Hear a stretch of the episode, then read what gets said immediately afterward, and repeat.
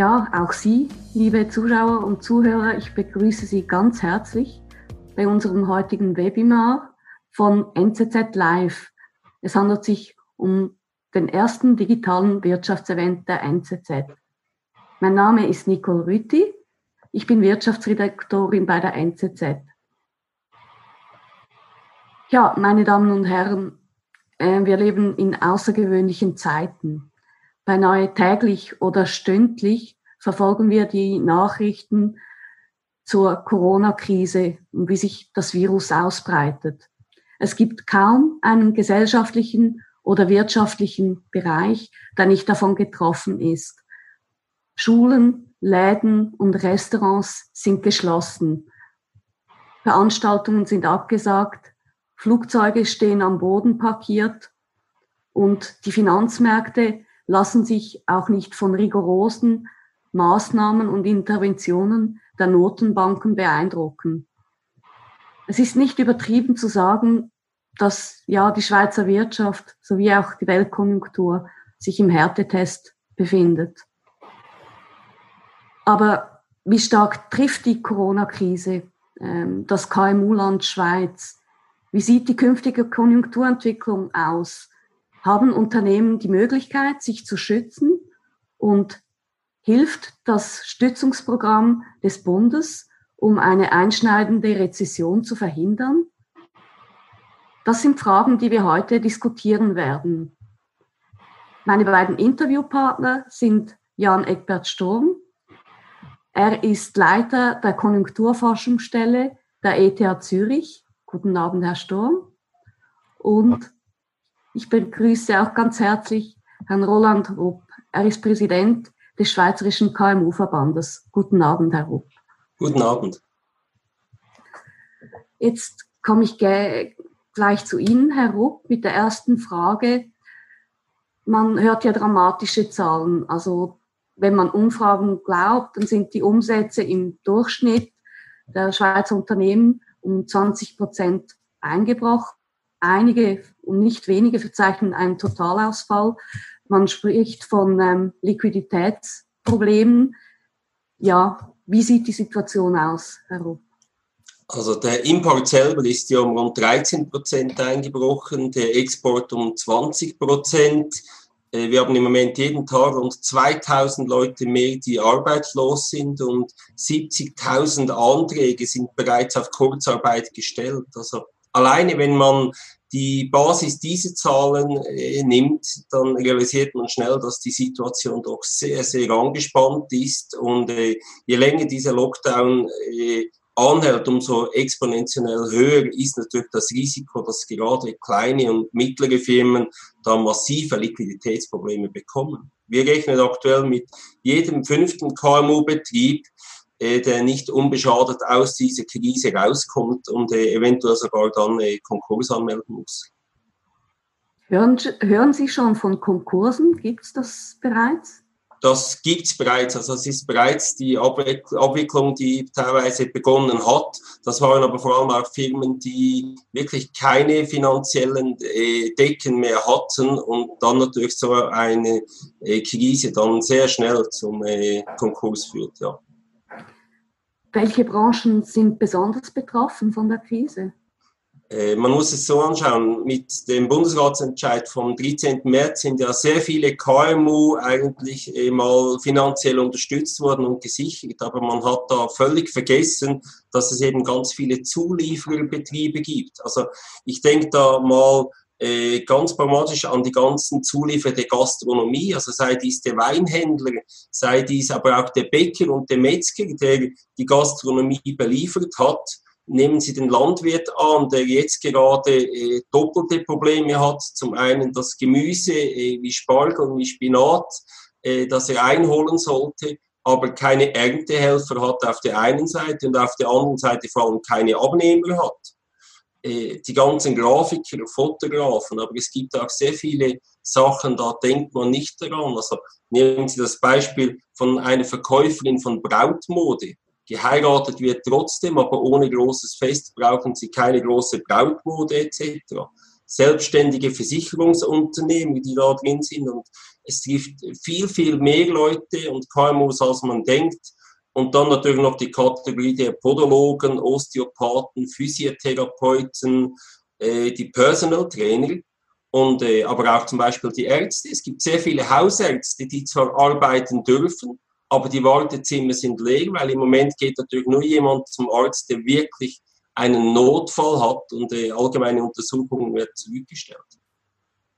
Herr Rupp, darauf kommen wir zurück, wenn wir danach über das Hilfsprogramm des ähm, Bundes sprechen. Jetzt möchte ich gern zu Ihnen, Herr Jan Eckbert Sturm, mit der nächsten Frage. Ähm, ja, Herr Parmelin hat gestern, Bundesrat Parmelin hat gestern gesagt, dass die Situation derzeit so schwierig sei wie nie mehr seit dem, noch nie seit dem Zweiten Weltkrieg. Wie beurteilen Sie das? Gibt es Parallelen? Es ist immer ganz schwierig, um hier Parallelen zu ziehen. Also, weil jede Krise ist doch wieder was ganz Einzelartiges, so gesagt. Aber es ist tatsächlich so, dass die jetzige Krise äh, wirklich alle Dimensionen sprengt, die wir bis jetzt gekannt haben. Also man kann es auf gewisse Art und Weise mit Kriegssituationen vergleichen, obwohl wir glücklicherweise nicht in einen äh, tatsächlichen Krieg drinstecken. Aber trotzdem, äh, es ist sehr desaströs, für was im Moment mit der Wirtschaft geschieht und auch mit der Gesellschaft im Allgemeinen. Und wie, Sie, wie sehen Ihre Prognosen aus? Also ich kann mich erinnern, Sie haben vor ein paar Wochen ähm, verschiedene Szenarien entworfen. Basisszenario sah vor, dass ähm, die Wirtschaft einige Monate einen starken Einbruch erleben wird, aber dass man doch in der zweiten Jahreshälfte mit einer Erholung rechnen könnte. Wie beurteilen Sie das heute? Ja gut, wir reden tatsächlich nicht mehr bei uns über Prognosen, sondern wirklich über Szenarien, äh, weil sehr vieles ist davon abhängig, wie es auf der, äh, auf der gesundheitlichen Seite weitergeht. Also wir haben als Ökonom keine wirkliche Ahnung, wie lange die Politik tatsächlich die heutige Shutdowns ungefähr vorziehen wird und auch wie international hiermit umgegangen wird. Also mit anderen Worten, wir müssen faktisch mit Szenarien rechnen, wir müssen Gefühle entwickeln für was könnte eventuell sein in diesem Bereich, die wir Ökonomen nicht beherrschen, äh, um dann im nächsten Schritt zu gucken, was die Konsequenzen dafür wären für die gesamte Volkswirtschaft.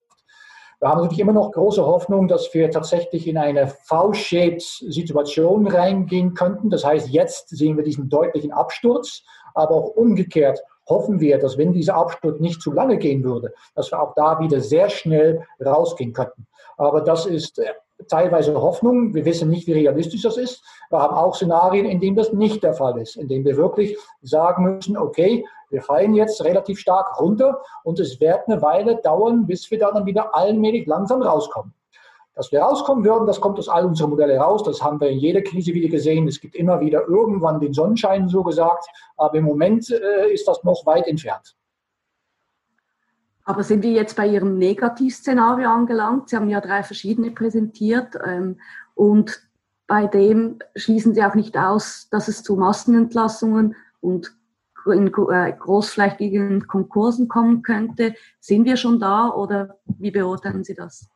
Äh, das ist auch das ist schwierig zu sagen. Wir haben tatsächlich vor inzwischen, ich glaube drei Wochen zurück inzwischen, äh, haben wir drei Szenarien publiziert und in diesen Szenarien gab es tatsächlich das Mittlere und das Negative und es ist faktisch im Moment eine Kombination von beiden die ich persönlich im Moment noch als wahrscheinlichste erachte. Äh, Kombination in dem Sinn, dass der Ausbruch oder die wirtschaftlichen Folgen noch tiefer sind, als wir damals gedacht haben. Also in dem Sinne, der Rückgang ist stärker ausgeprägt, als wir in Erstinstanz uns vorstellen konnten. Äh, aber umgekehrt haben wir immer noch gute Hoffnung, dass wenn diese wirtschaftliche Staupause, diese ja, Shutdown, die wir jetzt erleben, wenn das nicht zu lange gehen würde, dass wir auch immer noch eine relativ schnelle Erholung sehen könnten. Aber das ist alles konjunktiv. Äh, das hängt sehr stark von diesen Art von Faktoren ab. Ja, Sie sagen das, äh, es hängt davon ab, wie es mit dem, wann man mit dem Exit starten kann, wie lange die Situation noch so angespannt sein wird.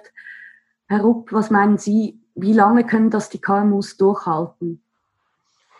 Äh, wir haben Umfragen gemacht und die meisten KMUs sagen, wir haben zwei bis drei Monate, haben wir genügend finanzielle Mittel, um das Ganze äh, aufrechtzuerhalten. Nun muss man eines sehen, äh, wenn man das berücksichtigt, jetzt, ich bin ja nicht Spezialist auf Statistik, aber in China ging es drei Monate, also zwölf Wochen, und dort ist man sehr rigoros vorgegangen. Also ich glaube nicht, dass wir da das in der Hälfte der Zeit schaffen. Und das Hauptproblem wird sein, es ist nicht so, dass äh, wenn der Bundesrat sagt, okay, wir haben es überstanden, dass man da einfach von einem Tag auf den anderen wieder äh, aufmachen dürfte. Das wäre fatal, das wäre wirklich gefährlich. Also müssen Sie da noch sehr viel mehr Zeit rechnen, bis wir wieder zum normalen, äh, zur normalen Arbeit kommen. Und wenn Sie diese Zeit, wenn man da die gaussische Glocke nehmen würde, nochmals verdoppelt, dann reden wir hier von drei, vier Monaten, bis wir wieder auf dem normalen Stand sind. Also es wird sehr, sehr lange dauern. So lange braucht es vom Zeitpunkt, wo man den Ausstieg beginnt, bis man eine gewisse, zu einer gewissen Erholung zurückfindet. So. Ja klar, weil vor allem, was Sie äh, dort mit berücksichtigen müssen, ist, dass wenn es wieder äh, soweit ist, dass die Läden aufhaben dürfen, haben Sie keine liquiden Mittel mehr. Also wie wollen Sie dann überhaupt alles wieder äh, mit Marketing bewerben etc., dass das funktioniert? Also in dem Moment, wo die Leute starten, die Firmen, haben sie keine liquiden Mittel mehr und alle Mittel, die kommen, brauchen sie sofort wieder auf. Mhm.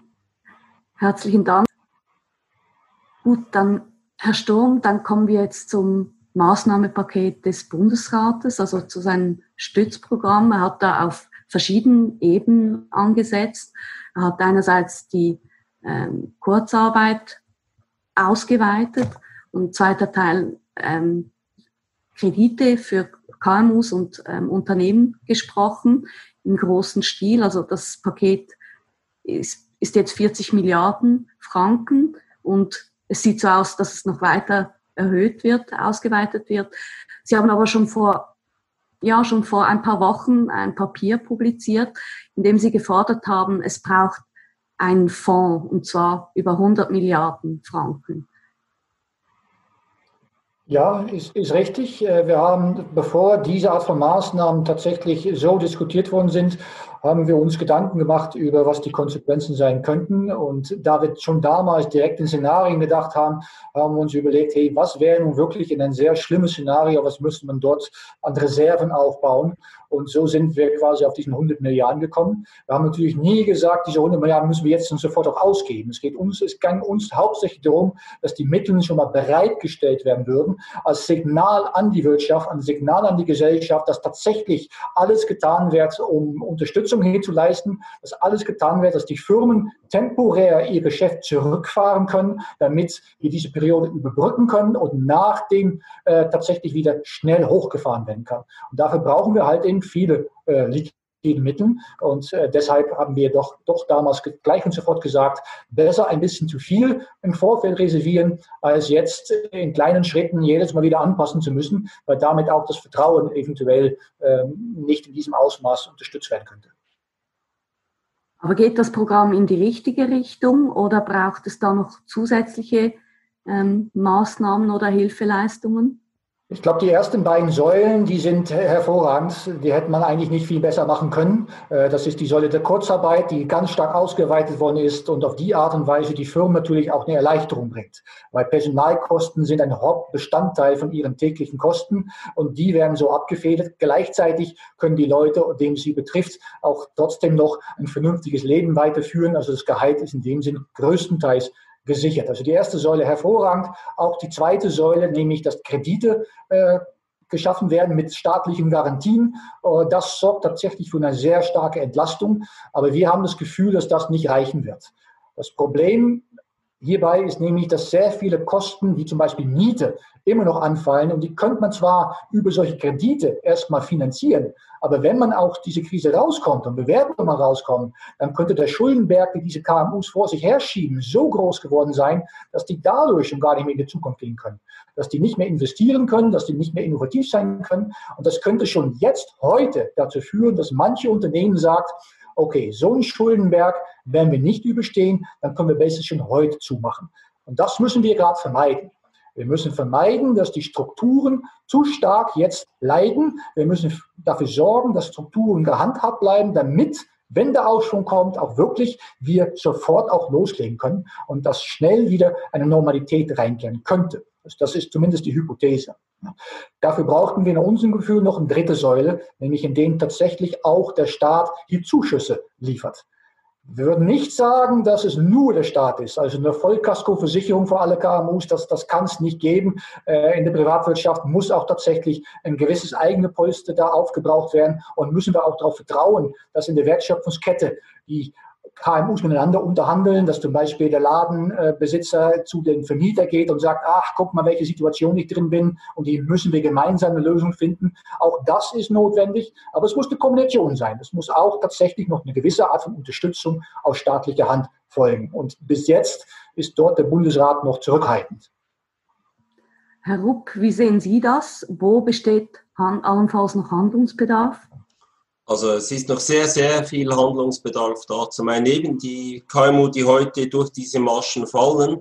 Auf der anderen Seite gibt es natürlich heute auch schon Modelle gerade mit der Miete. Das Problem ist natürlich, was machen wir, wenn der Vermieter sagt, nein, ich bin nicht bereit, äh, da äh, zu äh, Rückschritte zu machen.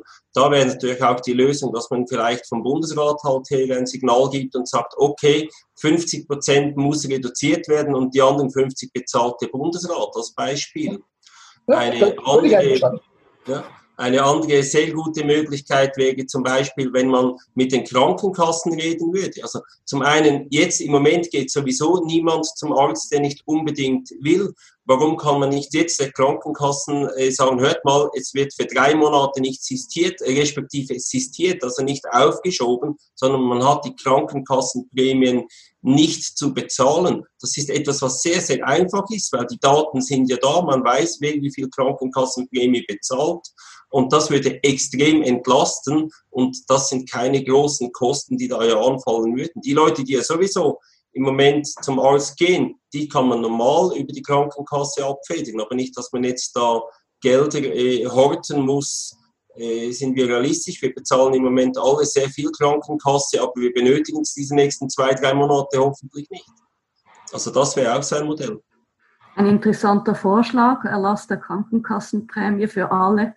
Aber ähm, besteht nicht die Gefahr, dass wir da jetzt so also in ein Gießkannensystem ähm, reinkommen, wo wir alle unterstützen möchten?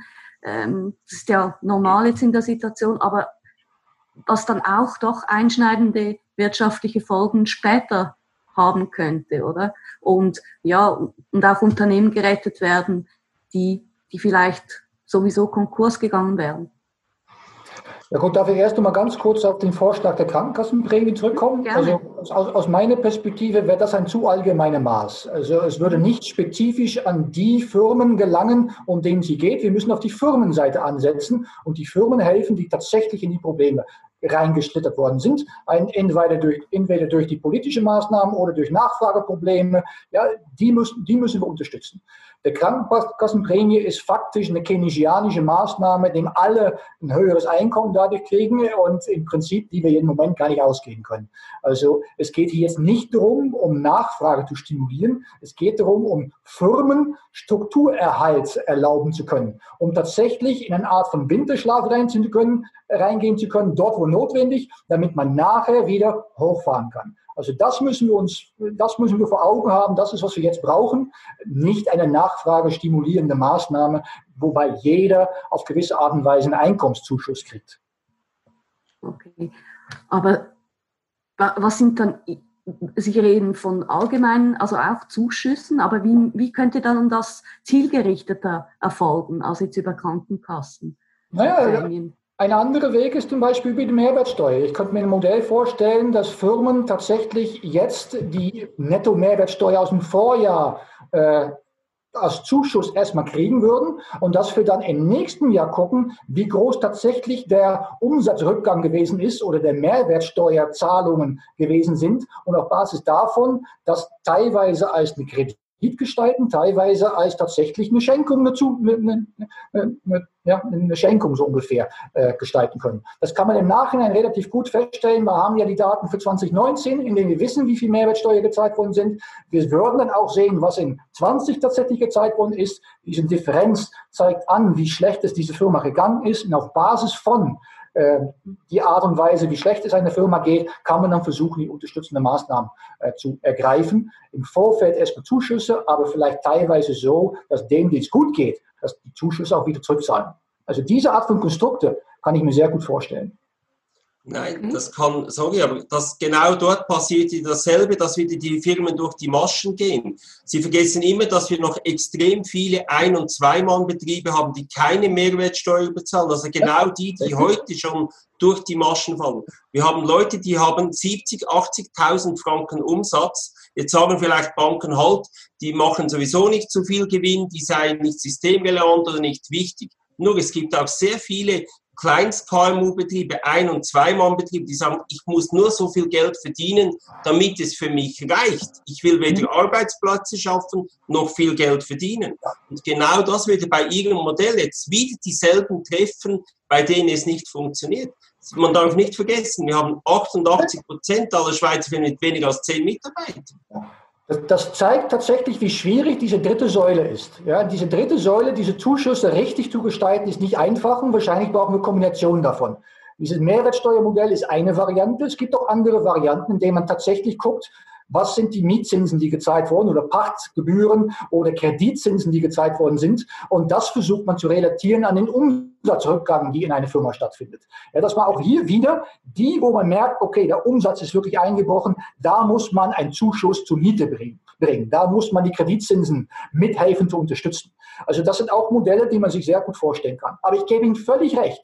Es ist viel einfacher, über die erste Säule, nämlich die Kurzarbeit, und über die zweite Säule, äh, staatliche Garantien bei Krediten nachzudenken, das zu implementieren, als in diese dritte Säule ein einigermaßen gerechtes, vernünftiges System zu entwickeln, in dem tatsächlich Zuschüsse dort landen, wo sie gebraucht werden und nicht unnötig bei Firmen, die im Moment sogar Hochkonjunktur haben. Ja, auch die gibt es nämlich. Genau. Wir kommen gleich darauf zurück. Ich habe jetzt gehört, dass ähm, die Umfrage, die erste Umfrage abgeschlossen werden konnte. Vielleicht kann man die jetzt mal einschalten. Also wir sehen das, äh, ähm, die Frage auf die Frage, sind Sie wirtschaftlich von den Maßnahmen des Bundes betroffen, haben 37 Prozent mit Ja geantwortet und 63 Prozent mit Nein. Spiegelt das so etwa ähm, die Betroffenheit der Wirtschaft oder ist das nicht höher, die Betroffenheit, Herr Rupp? Ja, das ist schwer zu sagen. Also es überrascht mich nicht, diese Art von Zahlen, weil wir sehen bei der Kurzarbeit, dass wir tatsächlich jetzt im Bereich sind, dass circa 20 Prozent der Belegschaft hier wirkliche Probleme hat. Ähm, aber das heißt, es gibt immer noch äh, einige Firmen, in denen Kurzarbeit noch nicht gang und gäbe geworden ist. Also in dieser Hinsicht, wir, wir sehen jetzt die Problemfälle und ich bin völlig einverstanden, dass sicherlich in den KMU-Sektoren hier enorme Krisen existieren und wir da wirklich Hilfeleistung äh, ja, notwendig ist. Aber umgekehrt gibt es auch immer noch Betriebe, Sektoren, in denen es einigermaßen geht. Die werden nicht sagen, dass es denen super geht. Manche vielleicht in gewissen Nischenbranchen, da kannst du mir sogar super vorstellen. Also es ist sehr unterschiedlich. Ja. Aber im Aggregat ist es, geht es uns sicherlich nicht gut. Das ist uns allen klar. Ich denke, wir reden immer davon, dass die KMU in der Schweiz das Rückgrat äh, der Schweiz seien. Nur, man darf nicht vergessen, 99,7 Prozent der Schweizer Firmen sind KMU. Die machen 80 Prozent der Arbeitsplätze, aber nur 40 Prozent des Umsatzes.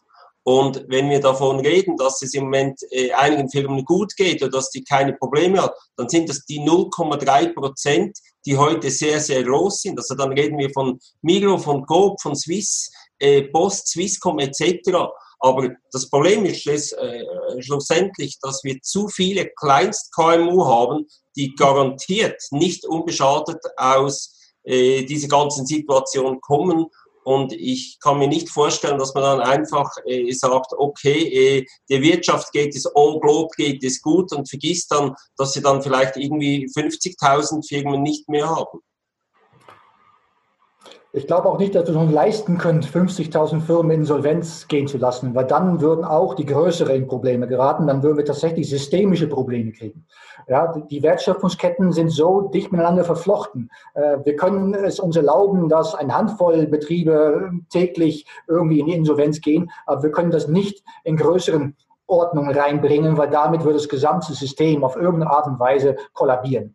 Und das ist tatsächlich eine Gefahr, die ich sehe. Wir machen uns große Sorgen über das potenzielle exponentielle Wachstum, äh, wenn es um die Erkrankung äh, Covid-19 geht. Ähm, aber wir müssen uns auch langsam an Sorgen machen, was passiert, wenn wir exponentielle Zahlen bei den Insolvenzen sehen werden. Äh, auch da ist ein gewisses Risiko vorhanden. Wir sind glücklicherweise nicht da. Ich glaube tatsächlich, wir können das noch ein Weilchen durchhalten. Aber die große Frage ist, wie lange? Und es ist auch klar, dass es dann immer schlimmer wird. Eben, der Bundesrat beginnt jetzt auch ähm, zu diskutieren, wie so ein Ausstieg aussehen könnte. Aber Sie sagen es, ähm, im Moment ist es zu früh. Aber der Druck wird wahrscheinlich steigen, oder? In den nächsten ähm, Wochen und Monaten. Man hört schon die ersten Politik Politiker, die da vehement fordern, fordern, dass man so rasch als möglich zur Normalität zurückkehrt. Ist das realistisch? Ich glaube, wir müssen Wege finden, indem man sowohl aufpasst, dass dieses Virus sich nicht weiter verbreitet, äh, andererseits aber auch die Wirtschaft wieder Chancen gibt, um, um wieder mehr zu produzieren, als jetzt der Fall ist. Also wir müssen irgendwie Wege finden, in denen das passieren kann. Und ich glaube schon, wir haben, wir hören verschiedene von diesen Diskussionen im Gange. Ja, wir hören über Masken, die wir vermehrt nehmen sollten oder nutzen sollten, die bestimmt dafür sorgt, dass die Ansteckungsgefahr reduziert wird. Vielleicht nicht auf Null, aber es ist besser als gar nicht, so gesagt. Oder dass in Geschäften die Anzahl Personen, die reingelassen werden, einfach beschränkt sind. Oder dass die Kassiererinnen mit, mit gewissen Plexiglas-Vorrichtungen arbeiten müssen. Und so weiter und so fort. Man kann sich sehr viele von diesen kleineren Maßnahmen vorstellen, die alle das Gleiche bewirken, nämlich dass die Ansteckungsgefahr reduziert wird. Also wir müssen auch realistisch sein, die wird nicht auf Null reduziert werden können. Aber solange diesem Virus ein R, eine Ansteckungskoeffizienten von kleiner als 1 hat, wird sie natürlich aussterben. Das große Problem ist, wenn der R größer als 1 ist, dann kriegen wir exponentielles Wachstum. Also das ist eigentlich, die, da müssen wir, das müssen wir verstehen. Wir müssen den R unter 1 kriegen und auch dort halten durch anderes Verhalten in der Vergangenheit. Ich sehe jetzt gerade, dass wir einige Fragen gekriegt haben. Ich möchte, ja, ich schalte die mal ein. Ja, jetzt, ähm, ich schalte die Antwort, damit Sie auch unsere Zuschauer sehen. Falls der Lockdown anhält, könnte es eine Art Klippe geben, an der die Wirtschaft abstürzt, so eine Art Point of No Return? Das ja, ist eine interessante Frage. Ja, das geht in die Richtung, die, wir, die ich gerade angesprochen habe. Bei, bei, bei, dem Virus haben wir diesen Angst des exponentielles Wachstum, dass es irgendwann nicht mehr aufzuhalten ist und tatsächlich wir Probleme haben mit dem Gesundheitssektor und mit der Anzahl Todesfälle. Ja, das könnte natürlich auch im Bereich der Wirtschaft geschehen. Wir müssen aufpassen, dass wir da nicht ähnlich wie bei die Ansteckungsgefahr, nicht auch hier eine Insolvenzgefahr explosionsartig hochgehen sehen. Wann das ist, ist schwierig zu sagen, aber auch das äh, sollte irgendwann in diese Problemzone reinkommen. Ja gut, das Problem ist, wenn man es zu spät erkennt, wenn die ersten Firmen da bereits, weil die, die hängen nicht an die große Glocke, ich mache morgen Konkurs. Also wenn Sie die Zahlen anschauen, die wir heute schon haben, wie viele Firmen jetzt schon jeden Tag geschlossen werden ohne Konkurs, das gibt es eben auch, dann darf man das nicht vergessen. Das Problem wird sein, dass man das vielleicht nicht erkennt, dass, äh, wie lange das man überhaupt äh, überstehen kann. Und dann, äh, ich habe einen guten Ausspruch von einer Nationalrätin gehört, too many to fail, weil wir eben zu viele Firmen haben und wir müssen diese schützen. Und es nützt nichts, ja. wenn der Bundesrat plötzlich erkennt, ach, da haben wir wohl einen Fehler gemacht, weil dann ist es zu spät. Sie dürfen auch eines nicht vergessen. Es gibt sehr viele KMU-Betriebe, die haben heute bereits einen oder zwei Kredite. Die haben vielleicht eine Hypothek, noch privat ein Auto. Die nehmen gar keine Kredite, weil sie genau wissen, wir können es nicht mehr zurückbezahlen. Also die, der Bundesrat hat einen absoluten Top-Job gemacht. Da gibt es nichts zu sagen. Ich glaube, kein anderes Land hat so schnell ein so umfassendes Paket aufgebaut. Aber äh, es gibt zu viele Dinge, die man jetzt eben sehr, sehr schnell berücksichtigen muss und nicht warten kann bis zum 1. Mai oder 1. Juli, sondern da jetzt wirklich helfen muss. Und zwar teilweise wirklich halt auch von perdu, einfach Geld reinschießen, ohne dass man es zurückbezahlen muss, um die Leute zu schützen. Okay, jetzt gerne zur nächsten Frage. Ähm, ich schalte Sie ein. Wird die Krise eine Auswirkung auf die ohnehin angeschlagenen Rentenkassen haben, also auf die Pensionskassen? Ist da, muss man da Gegensteuer geben? Wie beurteilen Sie das? Gut, das sind natürlich wichtige Probleme. Äh, ich glaube, äh, dass es tatsächlich Folgen haben wird für äh, die Renditen, die solche Pensionskassen erwirtschaften. Das wird sicherlich kein, kein sehr schönes Jahr werden. Ähm, aber ehrlich gesagt, im Moment haben wir kurzfristig zumindest größere Probleme zu verkraften. Äh, die Pensionskasten, da müssen wir mittel- und langfristig uns Sorgen drum machen und tatsächlich Wege finden, in denen die stabiler aufgestellt sind. Ähm, aber ich glaube nicht, dass wir hier jetzt kurzfristig wirklich ein, ein sehr großes Loch uns selber graben. Und jetzt zur nächsten Frage vielleicht gerade besteht das Risiko, dass die Überbrückungskredite bis 500.000 Franken des Bundes auch von Firmen bezogen werden, die diese gar nicht nötig haben. Bis zu dem Betrag besteht ja nur eine minimale Überprüfung. Danach beteiligt sich auch der Bund am Risiko. Ja, wie sehen Sie das? Das Risiko ist sicherlich nicht auszuschließen. Äh, solche Fälle wird es bestimmt geben. Die Frage ist, äh, akzeptieren wir das oder nicht? Und im Moment ist es eher so, dass wir uns Sorgen machen äh, um anderen Firmen, die Unterstützung brauchen. Und da müssen wir halt im, ja, irgendwie das für lieb nehmen, dass es da auch gewisse Freeriders gibt, die hiervon versuchen zu profitieren. Ähm, bei einer kleineren Krise, bei einer normaleren Situation, einer Rezession, so ein normaler Rückgang der wirtschaftlichen Aktivitäten, würde ich sagen, das muss man wirklich im Vordergrund setzen. Gegeben das Ausmaß, mit dem wir hier zu kämpfen haben, ähm, dann sind das halt eben Nebeneffekte, negative Nebeneffekte von dieser Medizin. Aber da wir so krank sind, möchte ich trotzdem gerne diese Medizin haben. Ja, vielleicht darf man dort auch noch anfügen, wenn man so ein Kreditformular mal sieht, damit man das Geld bekommt, dort muss man auch einige Dinge ankreuzen und sagen, dass es realistisch ist. Und dann bekommen Sie aber auch nur äh, 10% von dem Betrag von Ihrem Umsatz. Also auch hier wiederum, stellen Sie sich mal vor, eine Coiffeuse, die einen Jahresumsatz von 70.000 Franken macht, wie wenig Geld sie wirklich bekommt. Also das sind keine Beträge. Mit dem Geld kann man nicht eine Firma sanieren. Man muss das auch immer noch ein bisschen realistisch sein.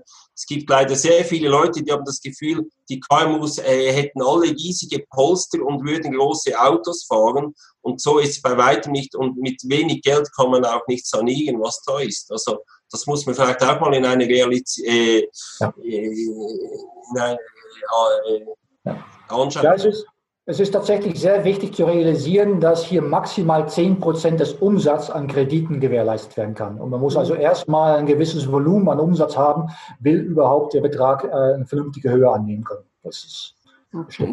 Und eine Firma, die 500.000 Franken haben möchte, macht ja 5 Millionen Umsatz. Die haben eher ein anderes Controlling und die Hausbank kennt diese Firmen ganz genau. Also das muss man auch sagen. Also die, die großen Firmen ist ja kein Problem. Das Problem sind die ganz kleinen Firmen, die nicht mal äh, eine Buchhaltung haben müssen von Gesetzes wegen her, sondern die teilweise nur mit den Sozialkosten äh, äh, arbeiten. Vielen Dank. Jetzt zur nächsten Frage, die betrifft Herrn Sturm. Welche Folgen für den internationalen Handel und die globale Wertschöpf Wertschöpfungsketten dürfte die Krise mittelfristig haben? Werden sich die Strukturen nachhaltig verändern? Wird es zu noch mehr Protektionismus kommen? Auch eine sehr spannende Frage. Herr Sturm, was ja, Sie? Ja, das, das, sind sehr viele Gebiete, die man hier äh, besprechen könnte. Ich ja. fange erstmal mit diesen längerfristigen an, nämlich wir haben schon vor der Krise gesehen, dass wir in einer Art von ja, Deglobalisierungswelle drin waren, äh, mit der Reaktion China, Amerika, Trump, auch, auch Europa war daran, darin involviert. Also wir haben schon tatsächlich Prozesse gesehen, die wahrscheinlich durch den jetzigen Virus weiter beschleunigt werden. Ja? Also man sieht, wie stark alle zurückkehren auf ihre eigenen Ländern, zurückkehren und Problem, versuchen Probleme national zu lösen, obwohl wir letztendlich hier mit ein ganz klares internationales äh, Problem zu tun haben. Das Virus äh, macht keinen Halt bei irgendeiner Grenze, auch nicht, wenn wir es versuchen. Ähm, also in dieser Perspektive teile ich diese Befürchtung, dass tatsächlich es mittel- und längerfristige Folgen aus dieser Perspektive haben könnte. Was für mich jetzt kurz bis mittelfristig, bis mittelfristig viel wichtiger ist, also in den nächsten Monaten bis Quartalen, ist folgendes Phänomen. Wir machen uns alle jetzt intern Sorgen über die Schließungen von gewissen Läden, KMUs in der Wertschöpfungskette, die Probleme, die dort existieren. Und wir tun ein wenig so, als wenn, wenn der Bund sagen würde, wir dürfen wieder, dass dann auch sofort wir wieder die Nachfrage hätten. Aber wir müssen uns realisieren, das meiste Geld, was in der Schweiz verdient wird, ist mit dem Ausland verlinkt. Ja? Wenn das Ausland, lest Europa oder inzwischen auch immer mehr Amerika, weiterhin in Problemen äh, drinstecken bleibt, dann wird nicht auf einmal die Nachfrage wieder da sein. Ja? Also ich habe die Befürchtung, dass wir vielleicht den Blumenladen wieder auf gewisse Art und Weise öffnen können, aber Industrie, die Wertschöpfungsketten wieder Probleme bereiten werden. Na, auch diese Blumenladen ist ein gewisses Problem, weil meistens kommen diese Blumen doch zum Beispiel aus einem Land wie Holland. Und wenn Holland einfach in der Kurve uns hinterherhinkt, dann können Sie prophezeien, dass diese Blumen nicht in einem Ausmaß uns zukommen würden, als normalerweise der Fall sein wird. Also mit anderen Worten, es ist nicht nur ein nationales Problem. Wir sind in sehr engen Wertschöpfungsketten mit der ganzen Welt verknüpft. Und da der ganze Welt diese Probleme hat und wir nicht wissen, wann der Rest der Welt aus diesen Problemen rauskommt, ist es nicht völlig klar, dass auch wenn der Bundesrat sagt, wir dürfen wieder, dass wir trotzdem noch längere Zeit mit deutlichen Nachfrageproblemen zu kämpfen haben werden. Okay. Ich sehe hier, ich, es kommen immer noch mehr Antworten rein. Wir werden versuchen, die ja so viele wie möglich ähm, zu beantworten. Ähm, wie sehen Sie das? Wie stellt man sicher, dass die renditeschwachen Firmen, sprich die Zombie-Firmen, nicht unnötig gestützt werden? Das, ich glaube, das haben wir schon kurz erwähnt vorhin, dass es ähm, dass vor allem äh, darum geht, die ganz Kleinen am Leben auch zu erhalten, dass es ähm, ja, dass man gewissen Missbrauch ähm, nicht verhindert werden kann, aber dass das sicher nicht das Hauptproblem jetzt im Moment ähm, ist. Ähm, können die Banken, die nächste, können die Banken die riesige Flut an Kreditanfragen bewältigen? Wie sehen Sie das? Vielleicht Herr, ja, gut. Das war ja die, Herr Sturm. Okay, ja. gut. Das war ja tatsächlich die Art und Weise, wie der Bund hiermit umgegangen ist. Die waren schlau genug festzustellen, so viele Beamten haben wir selber nicht im Dienst, um all diese Kreditanfragen zu bearbeiten. Wir brauchen den Finanzsektor hierzu, wir brauchen die Bankenwelt hierzu, weil dort sitzen im Prinzip genügend, genügend Experten.